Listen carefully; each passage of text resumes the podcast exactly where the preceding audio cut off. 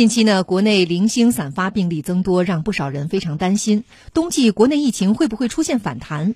对此，共和国勋章获得者、中国工程院院士钟南山表示，冬季国内疫情不会大规模爆发，但是要警惕环境传人。一般我们讲反弹是，就是又像开始那样大规模增加，这个我不认为是会有，不会的，因为中国已经形成了非常有效的。比较严密的防控的早期在社区防控的一个机制啊，这些都是很好的。但是你说反复的散在的发现，肯定的。我看现在在在这个中国几个地方，现在本土的病人增加了啊。那么这个呢，看起来可能跟环境和物传染是有关系。但这个问题呢，需要我们下一步公关，关关的意思嘛。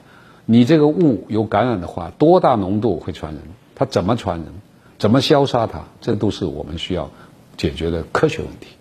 最基本的还是当刚才讲的这几个了啊，口罩、洗手啊，距离了。但口罩、洗手、距离呢，这个也是预防环境和物传染的一个重要的一个什么。所以，当然现目前看起来呢，现在中国的做法呢，一个是还是这几个基本功了。啊，另外一个呢，就是对外来的就更加注意检测，所以我们是要作为一个科学问题，更多的进行研究，怎么更快的就发现它的感染，怎么更快的用一些呃有效的药物或者光量子等等把它消毒。